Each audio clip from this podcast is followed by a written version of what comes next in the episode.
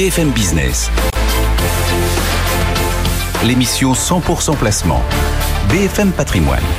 Vincent Tourelle. Bonjour et bienvenue à toutes et à tous. Il est tout juste 10h sur BFM Business. C'est BFM Patrimoine. On est ensemble jusqu'à midi. BFM Patrimoine, l'émission 100% euh, placement euh, pour vous éclairer dans vos choix euh, d'investissement. Au sommaire de cette émission, dans la première heure, tout d'abord, eh bien, on va parler immobilier, hein, bien entendu, comme de coutume. On va parler de luxe aujourd'hui, immobilier de luxe. Comment se comporte-t-il en ce moment? Et des de réponse avec Laurent Demeur de Coldwell Banker Europa Realty.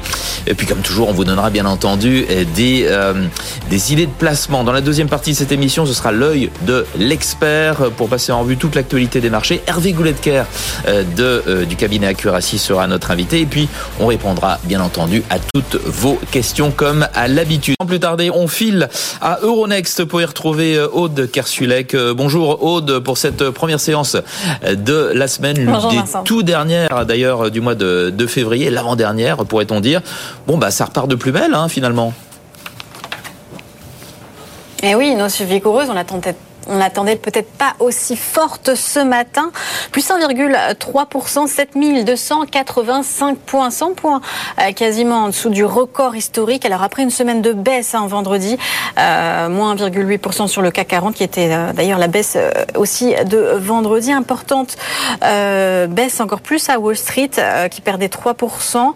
Alors le CAC qui commence sa semaine dans le vert, la quasi-totalité des valeurs dans le vert. On a les acheteurs qui sont vraiment revenus. Hein avec euh, notamment des rachats à bon compte sur des valeurs qui avaient pas mal perdu, notamment dans la tech ou dans le luxe, euh, sur le fond euh, de déception un hein, vendredi sur la lutte contre l'inflation avec cet indice PCE qui était ressorti au-dessus des attentes. Côté valeur, on a donc ce matin par exemple Worldline qui se reprend de 2,5% à 38,71 euros.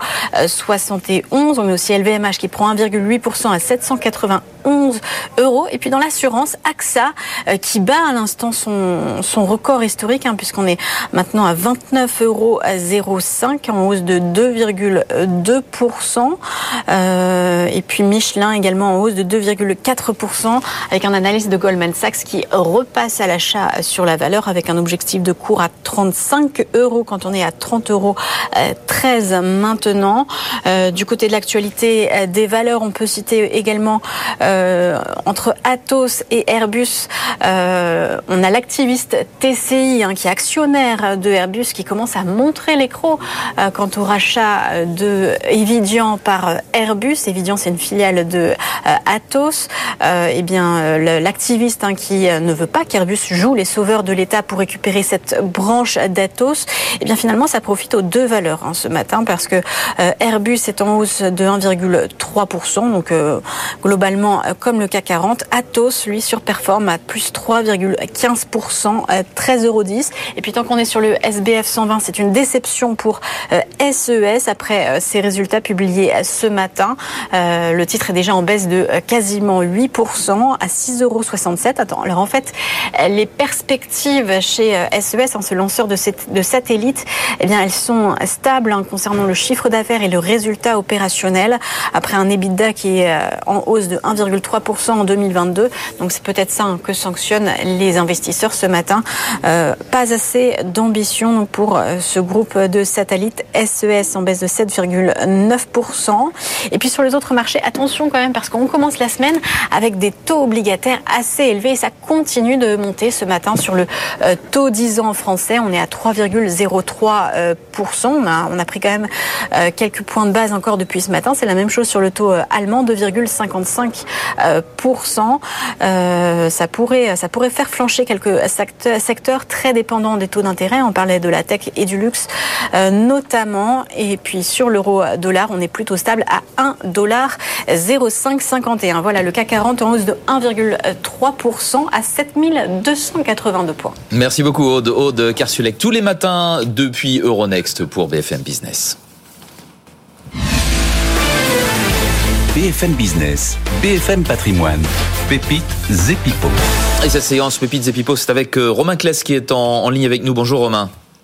Bonjour Vincent. Vous êtes analyste financier chez Tiepolo et votre pépite c'est Seb, un hein, spécialiste bien connu du petit électroménager. Absolument, Seb, la référence mondiale du petit d'équipements domestiques que tout le monde connaît, notamment grâce à ses marques très fortes comme Tefal, Roventa, Moulinex et bien sûr Seb. Le groupe détient 33 marques parmi les leaders sur le segment grand public, premium et professionnel et est présent dans plus de 150 pays. En 2022, le groupe a été fragilisé par un contexte économique difficile, mais également par un effet de base défavorable après deux années records. Le taux d'équipement des ménages avait été historique. Euh, pour rappel, ces éléments avaient contraint le management à abaisser ses objectifs annuels de croissance et de rentabilité à la publication du troisième trimestre. Néanmoins, SEB finit l'année sur une bonne note en publiant des chiffres supérieurs aux attentes. Il faut tout de même souligner sa bonne résilience avec un chiffre d'affaires de 7,9 milliards en décroissance organique de moins 4,7%. La croissance a été pénalisée notamment par la zone européenne qui représente plus de 40% de ses ventes et en particulier par la France et l'Allemagne. Les deux zones ont souffert d'effets de base très défavorables et de baisse du pouvoir d'achat des ménages. Donc ce manque à gagner a été partiellement compensé par la Chine qui représente 27% de son chiffre d'affaires. Sa marque support en croissance organique de 5% confirme son dynamisme et continue de gagner des parts de marché. Seb est désormais leader sur les appareils électriques avec 25% de parts de marché et confirme son leadership dans les articles culinaires avec plus d'un tiers du marché. Et cette tendance va se poursuivre sur les exercices suivants grâce à un élargissement de ses gammes de produits et une innovation qui reste constante. L'autre élément positif provient de l'activité professionnelle qui représente 10% de son chiffre d'affaires et qui a délivré une croissance de 9,2% sur l'année. Donc ça confirme la reprise entamée au second semestre 2021 depuis la réouverture globale de l'hôtellerie-restauration. Donc la croissance a été tirée à la fois par les ventes de machines, mais également par les services qui sont en progression à deux chiffres. Cela augmente donc la part de revenus récurrents du groupe, ce qui est donc prometteur pour la suite. Du côté opérationnel, Seb a rassuré le marché la semaine dernière en publiant une marge de 7,8%, donc soit supérieure aux attentes des, des, analystes et aux objectifs du management qui étaient de 7 à 7,5%. C'est un niveau donc qui est très satisfaisant compte tenu d'un effet volume qui était très négatif et de la forte inflation des matières premières, des composants et du fret. Donc le plan d'action mis en place par le management a permis de compenser une bonne partie de ces surcoûts, notamment grâce à des hausses de prix et une amélioration du mix produit qui devrait se poursuivre sur les exercices suivants. Et côté perspective, justement, perspective 2023, Romain, qu'est-ce que ça donne pour Seb? Eh bien, le discours du management est plus optimiste pour 2023. Bon, le premier trimestre devrait rester compliqué compte tenu d'une base de comparaison qui reste difficile, mais l'activité grand public devrait se redresser progressivement durant l'année. Le segment professionnel restera en croissance. SEB va bénéficier à partir du deuxième trimestre de la baisse des prix des matières premières et du fret, et en plus d'un effet mix prix. 2023 va donc être la première année de redressement des marges, avant un retour sur des niveaux normatifs de 10%. Du côté de la valorisation, le titre se traite toujours sur des niveaux attractifs, compte tenu de ses perspectives d'amélioration de croissance et de résultats, ce qui est donc une belle opportunité d'en acheter. Donc en conclusion, CEP, c'est une valeur de qualité, très bien gérée, et nous sommes très confiants dans sa capacité à délivrer une croissance solide sur le long terme. Seb qui remonte bien la pente hein, depuis euh, boursièrement parlant hein, depuis euh, depuis quelques semaines, mais qui aujourd'hui euh, lâche un peu plus de, de 3% sous les 105 euros. Ceci dit, l'objectif moyen du marché est à 113 euros 50. Merci beaucoup Romain Kless d'avoir été avec nous pour nous parler de Seb, votre pépite aujourd'hui. Romain Kless, analyste financier financier chez Tiepolo. BFM Business, BFM Patrimoine le point macro. Allez, tout de suite, on parle macroéconomie avec Philippe Wechter. Bonjour Philippe. Bonjour Vincent. En ligne avec nous depuis Ostrom Asset Management, dont vous êtes le directeur de la recherche économique. Pas mal de, statistiques euh, au programme cette semaine des deux côtés de l'Atlantique. On va se concentrer euh, sur euh, l'Europe. On va avoir l'indice d'activité dans le secteur manufacturier, l'inflation, l'activité dans, les services tout au long de la deuxième partie de, la semaine. Qu'est-ce qu'on peut attendre de, l'indice d'activité dans le secteur manufacturier que l'on attend le, 1er mars, un mercredi. Voilà, on a, déjà eu une, estimation avancée de cet indicateur et il n'est pas très bon. C'est-à-dire qu'on a eu euh, euh, en, milieu de semaine dernière une prépublication des données zone euro qui était plutôt en hausse, ça a rassuré un petit peu tout le monde, mais en fait, quand on regarde le, détail, euh, l'indicateur des services est en hausse significative, on passe au-dessus de la barre des 50, vous savez, qui sépare euh, la, la, contraction de l'amélioration de l'activité. Donc ça, c'est plutôt intéressant. Mais on constate dans le même temps que le, dans le secteur manufacturier, l'activité s'est euh, ralentie parce que les commandes sont beaucoup moins bonnes que euh, ce qu'on avait observé les deux, trois derniers mois, que ce soit en interne, que ce soit à l'exportation. Et donc, il y a une, une dissociation assez marquée qui sera confirmée probablement dans la publication du 1er mars. Alors on sera attentif dans ce cadre-là à ce qui se passe en, Espagne ou en Italie, pour lesquels on n'a pas encore eu de données. Mais quand on regarde la France, quand on regarde l'Allemagne, on voit que dans le secteur manufacturier, la situation euh, s'est plutôt euh, plutôt dégradée avec cette fragilité des, des commandes. C'est toute la question à laquelle on est confronté en Europe. Euh, on voit, on a vu sur la fin de l'année euh, que euh, de, de, la fin de l'année 2022, que la consommation était n'était pas très bonne. Et là, on, on risque d'avoir une un, impact sur sur l'activité. Les ménages sont prudents. On l'a vu dans l'indice de confiance des ménages français. Ils préfèrent épargner plutôt que consommer. Et peut-être que ça commence à se voir sur les indicateurs d'activité dans le secteur manufacturier. Bon, pendant ce temps-là, l'inflation est toujours une, une, préoccupation des deux côtés de l'Atlantique. Hein. On l'a vu en fin de semaine dernière, encore euh, aux, États-Unis, on s'inquiète d'une remontée euh, de, de l'inflation. Qu'en a-t-il euh, en Europe? Est-ce qu'on est toujours sur la pente désinflationniste? Qu'est-ce qu'on oui. peut avoir le, le, 2, le 2 mars, justement, avec ces chiffres de l'inflation oui, européenne? pro Probablement, on va avoir certainement une, une inflation globale qui sera un petit peu plus réduite. Euh, les anticipations sont à 8.2 contre 8.6, donc euh, on, on, continue le mouvement.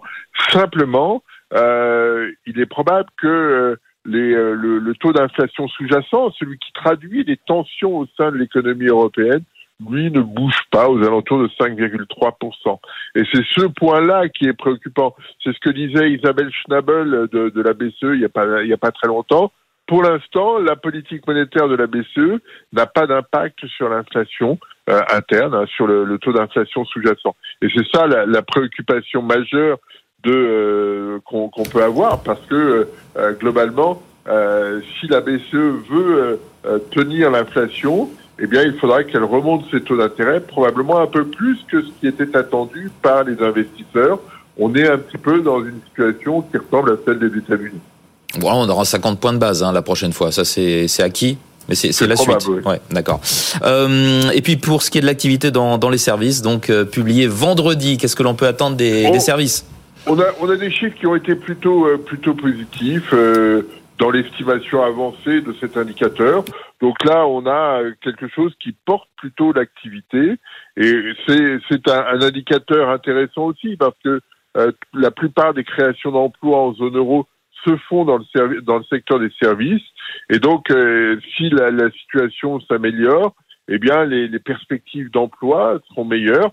Et pour le, le consommateur, c'est quelque chose de, euh, de, de, rassurant. Donc, on, on, a cette double, double lecture sur l'activité, préoccupation immédiate parce qu'il y a des problèmes de pouvoir d'achat sur, euh, euh sur la consommation de biens, sur la production de biens manufacturiers, mais dans les services, la situation est plutôt bonne qui se traduira par euh, le maintien d'une dynamique de l'emploi assez, euh, assez robuste dans les, euh, au cours des, prochains mois, ce qui rassurera quand même les, les ménages. Merci beaucoup Philippe Vechter pour ce panorama des euh, statistiques attendues euh, cette semaine, statistiques euh, européennes. Mercredi, l'activité dans le secteur manufacturier, jeudi, l'inflation et vendredi, l'activité dans les services. Philippe Vechter, directeur de la recherche économique d'Ostrom Asset Management. BFM Business, BFM Patrimoine. La vie IMO. La vie IMO, c'est comme tous les matins avec Marie Cœur de Roy. Bonjour Marie. Bonjour Welcome Vincent. back, Merci. devrais-je dire. Et Laurent Demeure, notre invité aujourd'hui. Bonjour. Bonjour. Vous êtes le président de Coldwell Banker Europa Realty et on va logiquement parler avec vous d'immobilier de luxe. Comment se comporte-t-il dans le climat actuel? D'inflation, de hausse des taux? Tout d'abord, l'immobilier de luxe, c'est quoi? Quelle fourchette de prix? Alors c'est toujours difficile de, dé, de, je dirais, de définir le luxe. Ça commence à combien dépend, Ça commence à combien Ça commence mondialement à un million de dollars. Voilà. D'accord. Après, évidemment, le luxe, selon les villes, selon les endroits dans le monde, Mmh. n'est pas le même. Bien sûr qu'un million de dollars dans l'Auvergne ou un million de dollars dans le 7e arrondissement, c'est pas du tout la Mmh. même chose. Mais on considère qu'il faut bien à un moment avoir un, une valeur en numéraire. C'est un marché qui marche Oui. bien aujourd'hui. C'est un marché de refuge. C'est un marché qui permet de protéger son, ses actifs. C'est un marché qui résiste, je dirais, à. C'est le, c'est- des- ouais, c'est le maître mot, résistance. c'est un, marché Ouais. résistant, c'est un marché Mmh. résilient, Mmh. et c'est un marché qui s'apprécie parce qu'il y a une demande. C'est qu'en fait, aujourd'hui, euh, le marché de l'immobilier de luxe est très restreint mondialement. La France est le pays numéro un pour l'immobilier de luxe. Ah oui. Et on a la chance en France, justement, d'avoir ce patrimoine assez exceptionnel, d'avoir la sécurité juridique quand on achète et l'image glamour de la France, ce côté le luxe français, les champagnes, la mode, les bons vins, les bons restaurants, qui viennent porter tout ce style de vie sur l'immobilier. Mais, Laurent, on n'arrête pas de dire quand même que, euh, bon, quand même, là, on est passé par une phase de, euh, allez, on va dire deux, trois ans où les prix s'envolaient euh, et tout marché confondu, hein, et que là, bah, force est de constater que les choses vont ralentir parce que l'accès au crédit, voilà. Est-ce que aujourd'hui sur l'immobilier de prestige, on voit ce ralentissement? Est-ce que ça arrête de monter déjà Alors, je dirais en même temps, oui et En même temps, oui, mais. en fait, il y a deux choses. Il faut, dans l'immobilier de luxe, vous avez deux choses. Vous avez la résidence principale, et sur le marché de la résidence principale, le bel appartement parisien, haussmanien, 150, 200 mètres carrés, celui-là où il y a une partie d'acquisition qui se faisait avec un crédit. Mm. Parce que c'est des familles qui bougent, qui vont, leurs enfants vont grandir, ils ont besoin de plus d'espace. Donc forcément, la hausse des taux va jouer, va, va impacter un peu le budget. Alors qu'est-ce qu'ils font généralement? Si leur budget est un peu impacté sur l'acquisition, soit ils achètent un tout petit peu plus petit qu'ils n'avaient envisagé, soit ils vont se délocaliser légèrement. C'est-à-dire que je vais passer du 7e au 15e, mm, mm. par exemple. Mm. Ce que je vais gagner sur le... Ce que je vais perdre avec le taux d'intérêt, je vais aller le gagner sur le prix du mètre carré qui est légèrement inférieur. Voilà. Donc je vais avoir des arbitrages qui vont se faire comme ça. Mais de toute façon, ce marché reste robuste parce que la demande est supérieure à l'offre.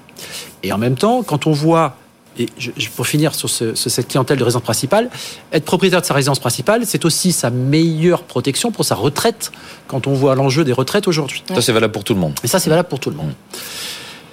Après, le marché de l'immobilier de luxe, je dirais exceptionnel, de placement, de plaisir, celui-là, où on peut, où on achète une vue sur la Tour Eiffel, ou, la place des Vosges, ou, Saint-Sulpice. Enfin, voilà, celui-là, la demande, elle est mondiale. C'est une demande qui augmente chaque année, puisque le nombre de millionnaires, qu'on le voit dans les études du Crédit Suisse, progresse régulièrement de 7 à 8% Ces personnes-là, il n'y a pas d'autre marché dans le monde aujourd'hui que Paris. Et, et, toujours une clientèle étrangère. Toujours. Donc cette clientèle étrangère, elle est là. Et, elle est revue de plus en plus fort. On est, pas, on est sur l'ultra luxe, là, on n'est pas sur un million d'euros. On est plutôt sur un prix euh, qui commence, le, ticket d'entrée à, 3 millions. C'est le ticket d'entrée. Et on voit 5, 6, 7 millions, on peut aller jusqu'à 10, 15, bien évidemment. Mais là, on, touche encore une clientèle encore très supérieure. Et j'étais, par exemple, euh, ce week-end, j'ai vu, euh, je suis passé à Arcachon, j'ai parlé avec nos dirigeants aussi de, de l'agence de Mougin il n'y a pas de crise. Leur marché est stable, leur marché est solide, ils ont de la demande et plus qu'avant. Et on voit des budgets 3, 5, 7, 8 Et j'allais vous parler de ça, Laurent, parce que euh, les, dernières fois que vous êtes venu sur le plateau, on parlait vraiment de ces nouveaux territoires du luxe. Vous les aviez euh, mesurés d'ailleurs avec le spécialiste de la data Priceable plusieurs fait, fois. notre étude que l'on fait. Et, et, en fait, euh, moi je trouvais ça particulièrement intéressant. C'est-à-dire qu'on avait vu la flambée des prix en post-Covid et donc avec des territoires du luxe dans des villes qu'on n'attendait peut-être pas. Alors je cite à chaque fois Perpignan parce que ça fait, ça fait toujours rigoler, mais, mais, mais c'est vrai que voilà, on a vu effectivement la part de ces biens à plus d'un million d'euros exploser euh, dans certaines villes qu'on n'attendait pas forcément là-dessus. Est-ce qu'aujourd'hui, on est toujours sur ce trend-là ou est-ce que vous voyez quand même qu'on revient un peu aux fondamentaux dans cette période un peu plus trouble? Est-ce qu'on revient pas un peu à Paris, Côte d'Azur Enfin, voilà. C'est vrai qu'on revient aux valeurs traditionnelles au luxe traditionnel, aux valeurs sûres aujourd'hui. C'est pas pour ça que ces marchés se portent mal du tout. Hein. Ils continuent, mais ils sont moins portés par cette envie de sortir qu'il y avait eu à post-Covid. Là, on revient vraiment sur de l'actif prime, de l'actif de qualité, de des choses où on sait que quoi qu'il arrive, sera de la valeur dans le futur. Et n'oubliez pas que même s'il faut... Et pour après, vous avez l'achat plaisir, puis vous avez l'achat investissement. Parce qu'aujourd'hui, les taux d'intérêt immobilier ont monté. Là, la, le nouveau taux d'usure est à 4%, ça a été publié au JO euh, dimanche ça fait que des prix, des taux d'intérêt bancaire de l'ordre sur des crédits de 20 ans qui vont se situer à 3, 3, 3, 3, 5 peut-être, mais ça reste inférieur à l'inflation, bien évidemment. Donc finalement, par rapport à l'inflation, votre taux d'intérêt est négatif. Donc vous gagnez de l'argent toujours à vous endetter. Et on a quand même vu une chose assez extraordinaire, et ça j'en parle particulièrement par rapport aux retraites, c'est que en France, tout particulièrement, l'immobilier, on a passé notre temps à renégocier les taux d'intérêt à la baisse mm. quand, les, quand les taux baissaient. Donc acheter à 3,5 aujourd'hui et se dire quand, les, quand la situation économique va redevenir un peu différente. Que, l'inflation va peut-être refluer. Eh ben, on renégociera les taux pour les repasser de 3,5 à 2,5, puis après de 2,5 à 1,7 et ainsi de suite. Donc, mm. c'est pas 3,5 de plus sur 25 ans, finalement. C'est peut-être 3,5 de plus sur seulement 3 ans. Et vous avez des marchés qui sont aussi particuliers. Je vais prendre un marché qui n'est pas français, mais le Luxembourg, qui est proche, de nous, qui est un marché très dynamique. Nous, notre agence du Luxembourg, elle a fait plus de 60% d'augmentation de son chiffre d'affaires l'année dernière. Parce que c'est un marché locatif extrêmement sécurisé qui, qui, est, je dirais, euh, la caisse d'épargne. quoi. Ça, rapporte du combien quand on, quand on est en location C'est pas une question de ce que ça rapporte, c'est la bah caisse d'épargne. C'est-à-dire c'est faible, le rendement est faible, Mmh. C'est vrai. C'est un peu comme Paris, on va être un peu sur Paris. On sait que quoi qu'il arrive, l'argent est stable, est en sécurité. Et on a vu, nous, des clients qui ont voulu diversifier leurs investissements en allant sur, sur le Luxembourg. Ça veut dire quoi? C'est des Français, par exemple, qui veulent plus trop investir en France et qui partent investir au Luxembourg? Non, ils investissent en France aussi. Mais ils viennent diversifier leurs investissements. Et vous croyez pas que ça peut concurrencer notre marché français non, par exemple le Luxembourg c'est un tout petit marché, oui, 600 000 habitants. C'est un arrondissement parisien. Et l'offre doit être très restreinte. Hein, l'offre est très restreinte. vous disiez tout à l'heure, il y a la, la rareté, elle doit être encore plus importante à, à Luxembourg. C'est moins que il y a moins d'habitants au Luxembourg que le 15e arrondissement. Hein. Oui, oui, bien sûr, mais à un moment donné, s'il y a une attractivité particulière, enfin, on parle du Luxembourg pour une clientèle de prestige, on peut comprendre qu'il peut y avoir des intérêts euh, en fait, particuliers. on voit les personnes qui soit ils vont, soit veulent utiliser simplement les taux d'intérêt pour faire un placement, sécuriser leur patrimoine. Et comme justement à Paris, on manque d'offres aujourd'hui, et donc chercher quelquefois des marchés parallèles de report. Et après, quand on est dans l'ultra-luxe, ce qui est vrai, c'est Paris, c'est la Côte d'Azur, c'est la Côte Basque, c'est le bassin d'Arcachon, c'est tous ces spots traditionnels qui font que là, on sait que quoi qu'il arrive quand on achète, on a une demande mondiale. Donc on aura toujours de la liquidité. Parce que ce qui est important quand on achète de l'immobilier, c'est de penser à la revente. Oui, bien sûr. Quand on achète quelque chose pour son propre plaisir, mais, mais si on l'achète dans un endroit où il n'y aura jamais d'acquéreur dans le futur, on est pigé. Ah, voilà. Il faut toujours penser à la revente. Acheter dans des endroits comme Cannes, Mougins, acheter à Paris, acheter sur le bassin Arcachon, acheter un appartement Biarritz qui donne sur l'océan. on est sûr que vous savez que vous le revendrez toujours. Et, justement, vous parliez de cette clientèle mondiale, Laurent. Euh, on en est où de cette clientèle compte tenu du, alors j'ai envie de dire du contexte euh, économique, ah, les Russes ont disparu déjà. Voilà, les Russes ont disparu, mmh. mais justement le contexte géopolitique. Alors, mmh. ils ont massivement énormément baissé. Il y a quand même quelques acquisitions qui se font mmh. en de, de, Russes qui ont des passeports européens aussi. Hein. D'accord. Mais, mais, mais, là, justement, quelle est la, part de la clientèle? Est-ce qu'à un moment donné, pendant le Covid, qu'il n'y avait plus de déplacement, on avait, alors pas 100% française, mais quasiment euh, sur notre marché, euh, une clientèle qui était redevenue, les Français avaient pris le relais des étrangers. Aujourd'hui, on est, on est, on est quoi au niveau qui est là? En 2023. La clientèle étrangère, elle est portée, on l'a dit, depuis le mois de, depuis le mois de septembre par la série Milling Paris pour les Américains. Ça, on a vu cette vague qui est arrivée tout d'un coup euh, sur la période euh, automne-hiver. Liée au taux de change?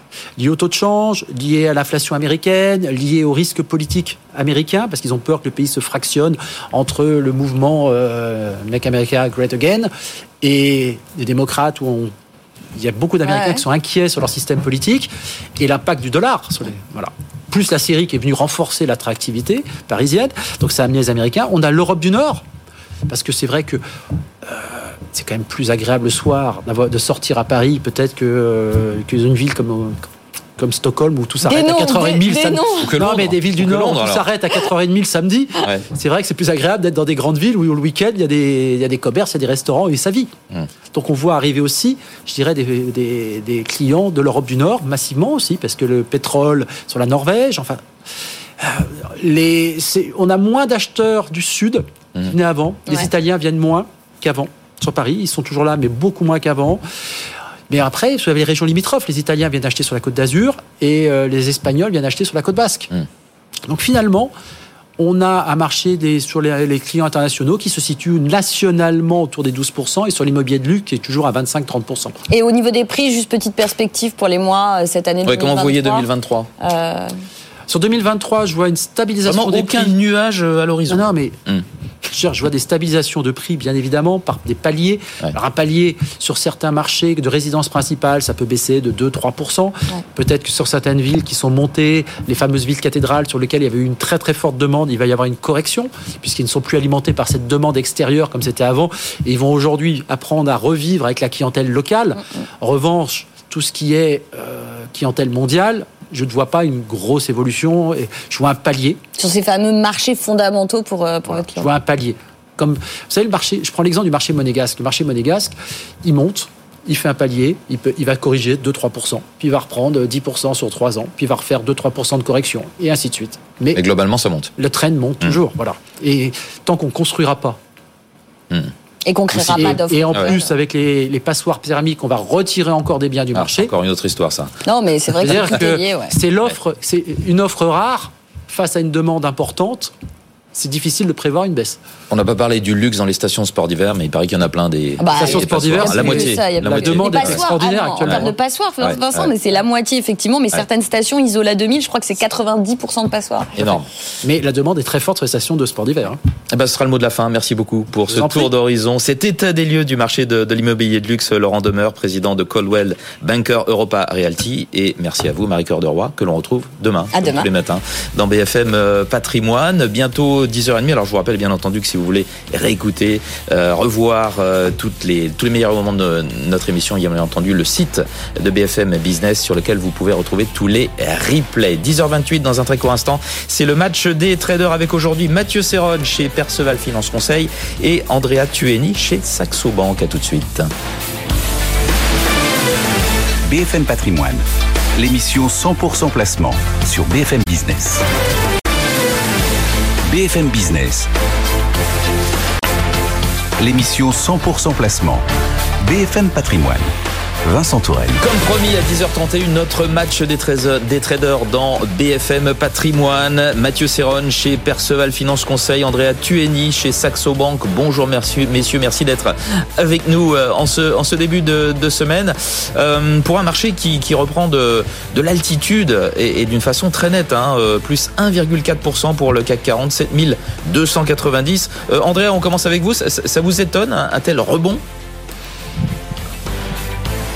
Non, c'est vrai qu'on avait déjà prévenu hein, la semaine dernière. On a eu donc la pire performance hebdomadaire depuis le début d'année, mais on a eu un début d'année très porteur et on sait, et les marchés ont déjà montré à plusieurs reprises leur capacité euh, de, de résistance, de résilience et cette capacité du coup de rebond qui est toujours intacte et on le voit aujourd'hui avec un, une reprise assez rapide malgré les chiffres de l'inflation la semaine dernière et le euh, repricing qui a été fait, qui est beaucoup plus flagrant du coup sur les taux et sur les, et sur les devises que sur les indices avec euh, les, les, mouvements qu'on a pu qu'on a pu observer ce matin. Mais c'est vrai qu'en fin de semaine dernière, ces chiffres de l'inflation ont changé un petit peu la donne autour de, des anticipations qu'on fait de la politique monétaire euh, des banques centrales et notamment du coup de la Fed on a, euh, on a aujourd'hui donc on, table au moins sur sur trois hausses de taux, dont une euh, du coup euh, de, de 25 points de base. On pourrait même avoir 50 points de base au mois de mars. C'est pricé à peu près à 25%, donc ça reste une probabilité assez faible, mais quand même plus importante que celle qu'on avait la semaine dernière avant ces chiffres de l'inflation. Et puis on a des taux terminaux qui pourraient, qui, qui ont été aussi revus à la hausse autour de 5,4%. Donc du coup on a des anticipations qui sont revues à la hausse et on a toujours du coup ce marché qui tente de jauger à la fois la situation de la croissance avec toujours cette théorie de soft landing de l'économie américaine et puis euh, de l'inflation. Et donc c'est vrai que les dernières données montrent à la fois qu'on a une vigueur, on a une économie qui se tient bien euh, aux États-Unis, mais on a aussi des chiffres de l'inflation qui sont légèrement au-dessus euh, que ce qu'on avait anticipé. Et donc ça favorise, on va dire, une politique monétaire un petit peu plus dure de la part de la Fed. Pour le moment, le marché réagit plutôt bien, même si vendredi, on a encore une fois eu un mouvement plutôt baissier sur les principaux indices, que ce soit en Europe ou aux États-Unis. Ce matin, il y a une reprise qui se fait, essentiellement technique, parce qu'on a quand même des niveaux techniques qui ont résisté. On a la moyenne mobile 200 jours sur les indices américains. Et on a aussi des niveaux de support sur le CAC qui ont bien tenu légèrement en dessous des 7200 points. Et donc ça favorise aujourd'hui euh, ce rebond. On est aussi en fin de mois, on veut préserver certainement les performances du mois de février on a encore une performance mensuelle qui est positive sur le CAC et donc il y a cette volonté aussi de ne pas gâcher cette performance et de tirer un petit peu l'indice. Donc on aura encore beaucoup d'éléments macroéconomiques euh, tout au long de la semaine. Donc euh, on va dire cette euh, ce rebond qu'on observe ce matin, il va être mis à l'épreuve de encore une fois beaucoup d'indicateurs macroéconomiques, notamment des indicateurs d'activité, ISM manufacture ISM des services aux États-Unis. On aura aussi des speakers du côté de la Fed et de la BCE tout au long de la semaine et donc du coup ça sera important encore une fois de jauger un petit peu ces commentaires pour mieux anticiper encore une une fois cette, euh, cette approche de politique monétaire que pourrait prendre à la fois la Banque centrale européenne et la Fed. On sait qu'il y a une importance très forte hein, du côté euh, du côté de la Fed, mais pour le moment, en tout cas, des indices qui réagissent plutôt bien, qui montrent encore une fois la force et la vigueur qu'on a observé depuis le début de l'année, une confiance aussi euh, dans dans le mouvement haussier qu'on peut observer depuis le début de l'année. Encore une fois, c'est moins net sur les devises et sur les taux. Sur les taux, on a un renforcement, on le voit sur le 10 ans américain, on n'est pas très loin des 4%, et sur les devises, on a un renforcement du dollar qui est là aussi assez net. On a par exemple cette la paire dollar qui est en nette baisse hein, depuis depuis la semaine dernière et on a du coup ce renforcement du dollar en réaction aux chiffres de la semaine dernière. Donc voilà, pour le moment les indices y résistent plutôt bien et, et il faut il faut se contenter de ça. On a on a une progression ce matin qui est qui est assez nette. On revient sur sur des niveaux qui sont assez intéressants. Il faudra aller quand même un cran au-dessus pour complètement effacer, on va dire, le mouvement qu'on a qu'on a connu la semaine dernière et pour pouvoir se dire qu'on repart sur sur des bases sur des bases plus positives. Mais encore une fois, attention, on aura encore des indicateurs cette semaine et on aura encore une fois un marché qui sera à l'épreuve à l'épreuve des chiffres parce que on est très dépendant à la fois de la Fed mais aussi des données qu'on peut avoir sur l'inflation et sur l'économie américaine. Un rebond technique donc qui n'a qui n'a rien d'étonnant mais attention à ce qui vient dans les jours qui viennent nous dit nous dit Andrea Tueni, Mathieu Serron chez Perceval Finance Conseil. Votre avis sur la question? Et puis dans un marché pareil, euh, que faites-vous? Comment travaillez-vous ce marché? Eh bien, à l'achat, euh, toujours à l'achat, et, on voit que les marchés actions euh, gardent une bonne capacité à, rebondir, et c'est pour ça qu'il ne faut pas trop anticiper les choses. C'est vrai que on s'attend tous à un moment donné à ce qu'on ait un retracement un petit peu important au vu, au vu de la hausse que nous avons eue ces derniers mois, au vu de, de la situation économique. Andrea en parlait, l'inflation euh, publié euh, vendredi ressorti 50% supérieur aux attentes, donc l'indice euh, des prix. donc ce qui a provoqué, bon, bah, le, qui a amorcé le début du repli. On a une situation géopolitique qui reste toujours très compliquée. Donc oui, des nuages, il y en a énormément, mais les marchés tiennent très bien. Ils ont déjà repris plus de 50% de la baisse de vendredi. La semaine dernière, moi je vous indiquais surveiller le, le pivot sur le CAC à très court terme 7200, 7250, considérant que tant qu'on est au-dessus, eh bien les, probabilités de, de rebondir euh, restent fortes. Bon, on est passé juste un petit un tout petit peu en dessous euh, vendredi en, toute fin de séance, mais voilà, on, on tient dessus. Ce matin, on réouvre largement au-dessus, et puis derrière, euh, hausse en, ligne droite. Donc on a toujours des marchés qui sont très algorithmés, assez vides d'intérêts fondamentaux, et il suffit de regarder les volumes pour s'en convaincre. Hein. On est autour de 350, 400 millions à, à 10h30, c'est très faible. Normalement, à cette heure-ci, on est plutôt autour des, des, des 500 millions. Euh, de l'aspect, de la spéculation sur de petits dossiers, donc on voit que le, le moral reste reste correct, la prise de risque est présente. Vous avez des valeurs comme Avenir Télécom qui, euh, qui est en hausse de 20%, DBV Technologies en hausse de, de 8-10%, donc euh, des dossiers euh, très spéculatifs. Pour parler des marchés américains, ils sont revenus sur des, sur des pivots assez forts, assez importants. Donc je vous invite à surveiller les 3945 sur le SP500, les 11900 sur le Nasdaq, les 1880 sur le Russell et les 32500 sur le Dow Jones. Donc nous, on travaille les marchés américains avec un petit biais haussier, vous voyez, alors que sur les indices européens, bien évidemment, on est aussi avec un, on va dire un niveau d'opportunité qui est qui est très fort.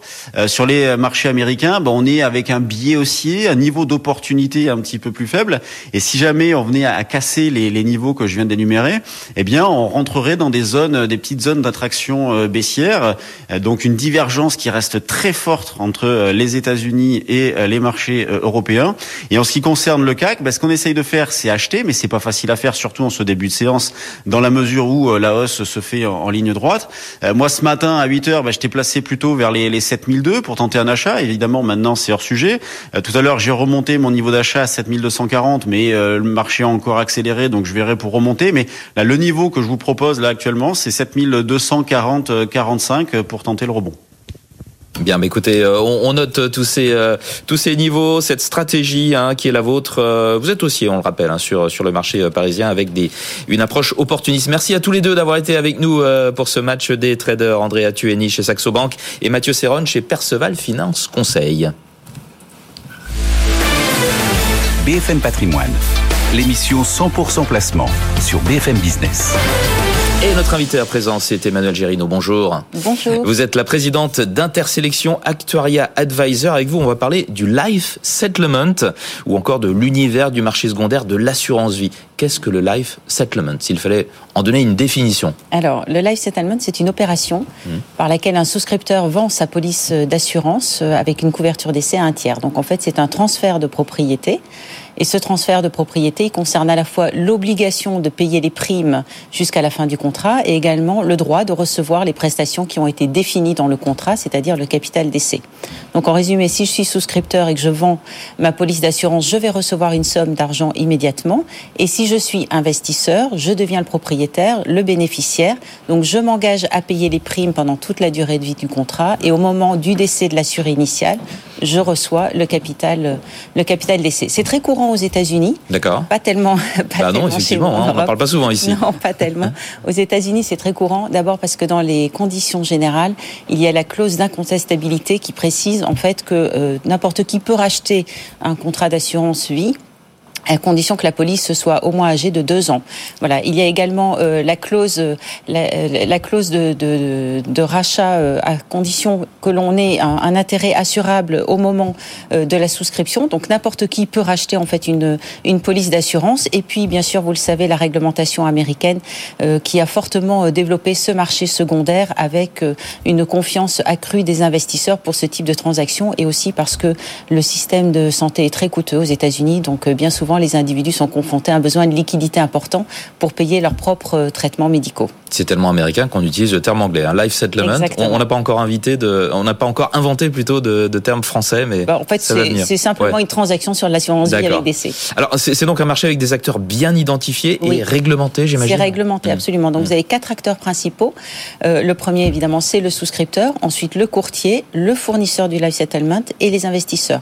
Donc le souscripteur lui il souhaite vendre sa police d'assurance pour différentes raisons. Hein. Euh, souvent, c'est parce que les, primes deviennent trop lourdes à payer, la pension retraite euh, est trop faible, un besoin de liquidité ou simplement un environnement euh, qui change. Hein. On, divorce, on n'a plus forcément envie que la personne désignée bénéficie d'un capital d'essai aussi régulièrement on voit des investisseurs, enfin des souscripteurs qui souhaitent se dessaisir en fait de certaines de leurs polices d'assurance parce qu'ils ont envie de faire un don à une association de leur choix lorsqu'ils sont vivants. Mhm. Voilà, donc c'est extrêmement varié. Le courtier, lui, il, il est agréé, il est réglementé, donc il va s'occuper de la vente et également du suivi des actes médicaux qui sont nécessaires en fait pour évaluer la police, euh, la valeur de la police de rachat, puisqu'elle dépend de l'espérance de vie, bien entendu, euh, de l'assuré et des tables de mortalité. Ensuite, le fournisseur de life settlement, c'est lui qui rachète et qui verse donc à la fois le montant de la vente et aussi euh, les primes jusqu'à la fin du contrat.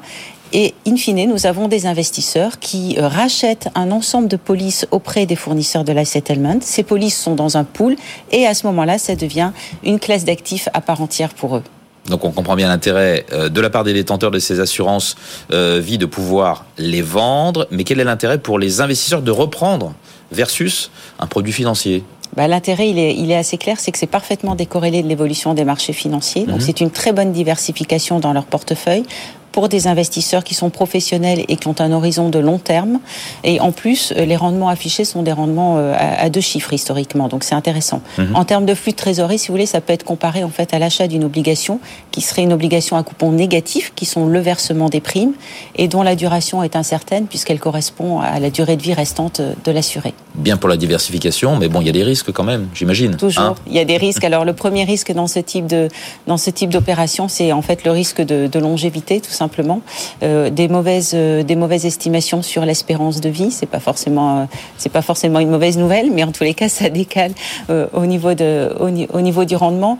Des, des, évaluations aussi qui sont faites avec des modèles propres des asset managers, donc il peut y avoir une mauvaise évaluation des polices, un risque de liquidité aussi qui est parfaitement intrinsèque à ce type de produit financier, donc il faut en avoir conscience et un risque de défaut. C'est très rare, mais ça peut très bien arriver. Une compagnie d'assurance qui fait défaut et à ce moment-là, c'est la perte sèche pour euh, pour l'investisseur. Donc, vous voyez des risques qui sont quand même conséquents. Et pour limiter ces risques, bien bien sûr, les polices les plus demandées, ce sont celles euh, dont l'espérance de vie en fait de l'assuré euh, s'est un peu dégradée.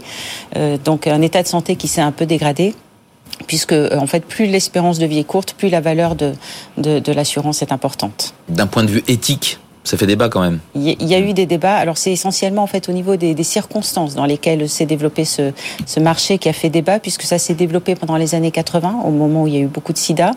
Et à ce moment-là, il y a eu énormément de demandes, à la fois du côté des souscripteurs qui avaient besoin d'argent pour payer leurs traitements médicaux, donc qui souhaitaient vendre leur police d'assurance, et aussi du côté des investisseurs qui eux y ont vu un, un intérêt, un profit euh, très rapide.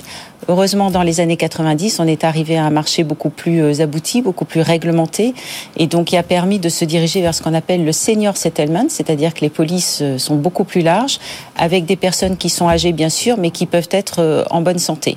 Voilà, donc c'est déjà un petit peu plus réglementé, plus plus plus normal, on va dire, par rapport à l'éthique. Et en fait, on peut considérer que le life settlement c'est une sorte d'opération viagère, mais qui est appliquée à l'univers du monde de l'assurance et qui en fait présente une bonne alternative aussi, à la fois pour les souscripteurs qui peuvent vendre leur police d'assurance dans des conditions meilleures que s'ils s'adressaient directement auprès de leur compagnie d'assurance, et à la fois pour les investisseurs de long terme, professionnels, qui eux y voient une diversification pour leur portefeuille. Emmanuel Gérino, merci beaucoup pour cet éclairage fort complet sur le Life Settlement. Je rappelle que vous êtes la présidente d'Intersélection Actuaria Advisor. Au revoir. Bonne journée, merci.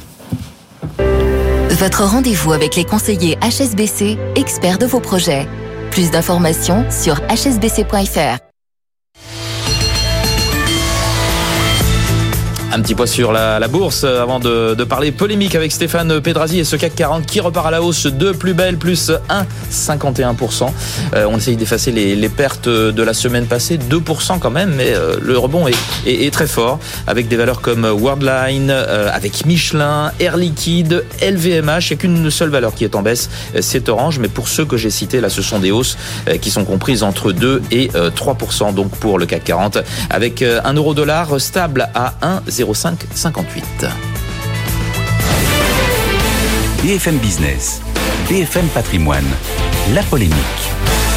Stéphane Pedrazzi, bonjour. Bonjour. Vous êtes prêt pour la polémique Oui à propos des distributeurs, est-ce que est-ce à Emmanuel Macron de leur faire euh, la leçon hein? Il a lancé un appel euh, euh, dans ses déambulations du, du salon de, de l'agriculture en leur demandant de faire un effort pour lutter contre l'inflation et donc d'absorber une partie des hausses de coûts en rognant donc sur leur marge. Hein, il n'y a pas d'autre solution.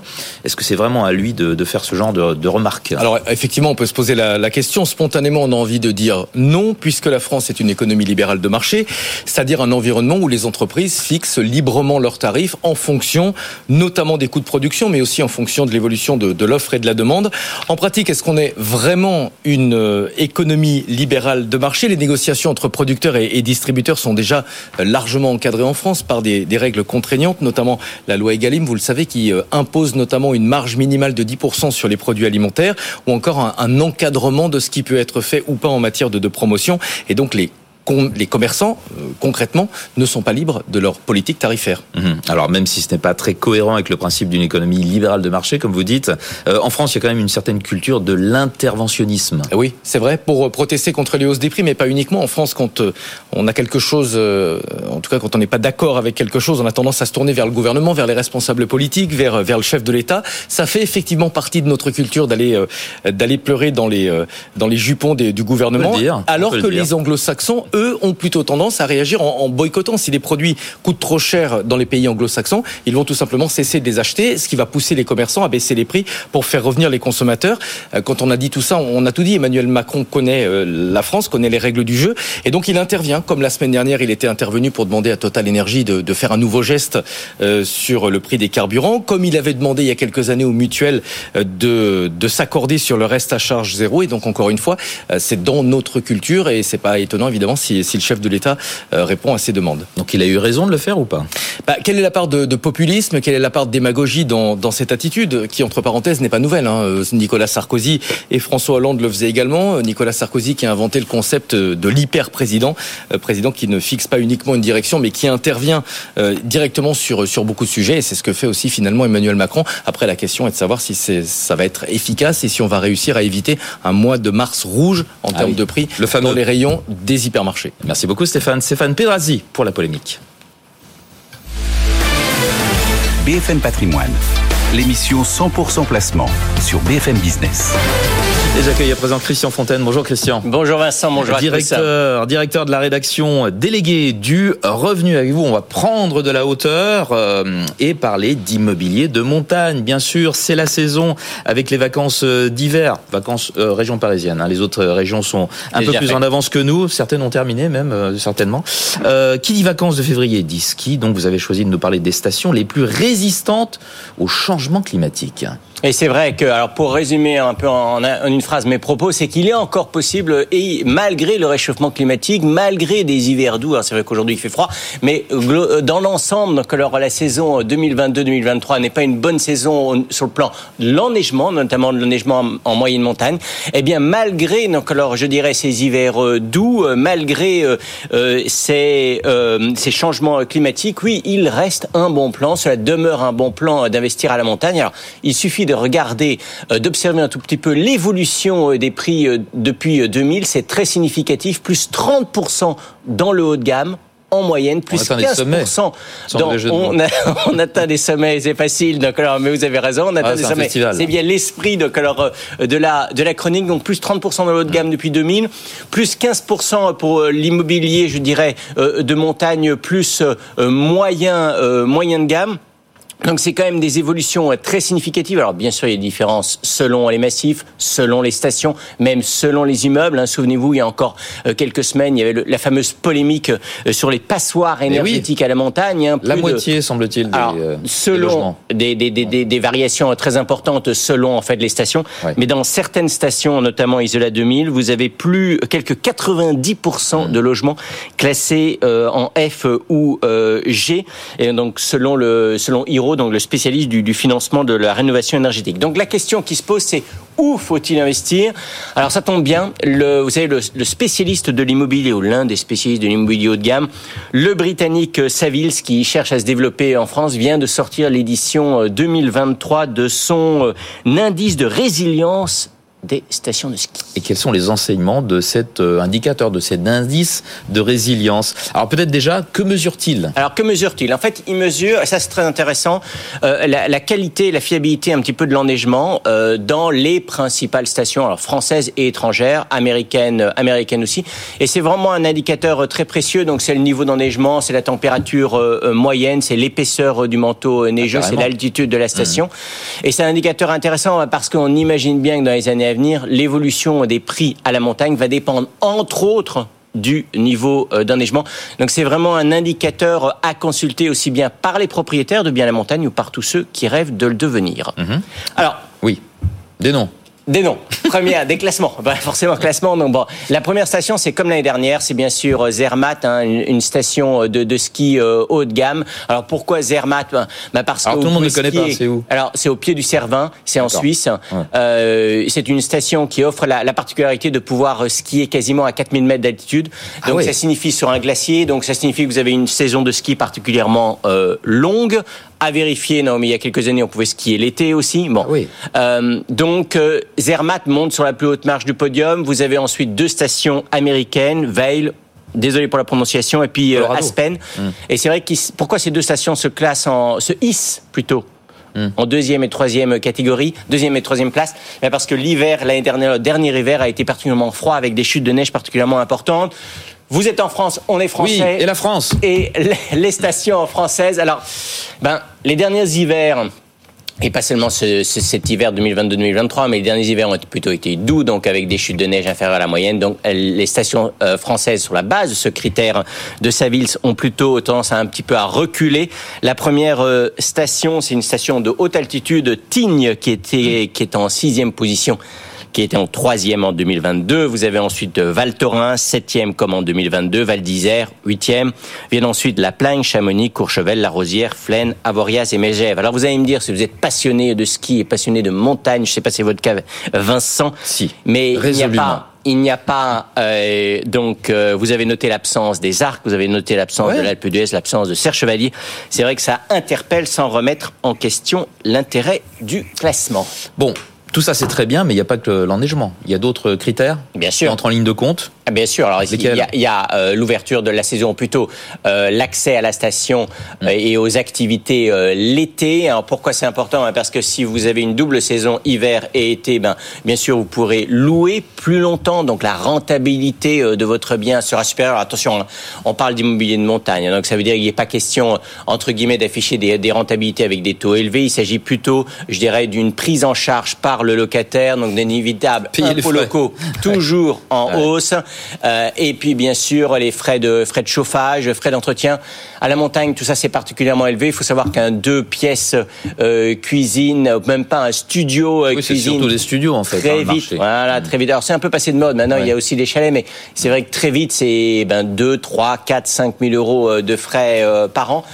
Donc sur la base de ces critères-là et toujours l'étude Saville, c'est en fait faire ressortir deux stations qui offrent une, panoplie d'activités, je dirais, et, et d'attractions estivales un peu plus larges que les autres. C'est Megève en basse altitude et Val d'Isère en haute altitude. D'autres facteurs euh, vont influer sur les prix à moyen et long terme Alors, bah ben, bien sûr, c'est la, la clientèle internationale. Mm. Euh, donc, ça peut être la proximité, par exemple, de la Suisse pour Megève.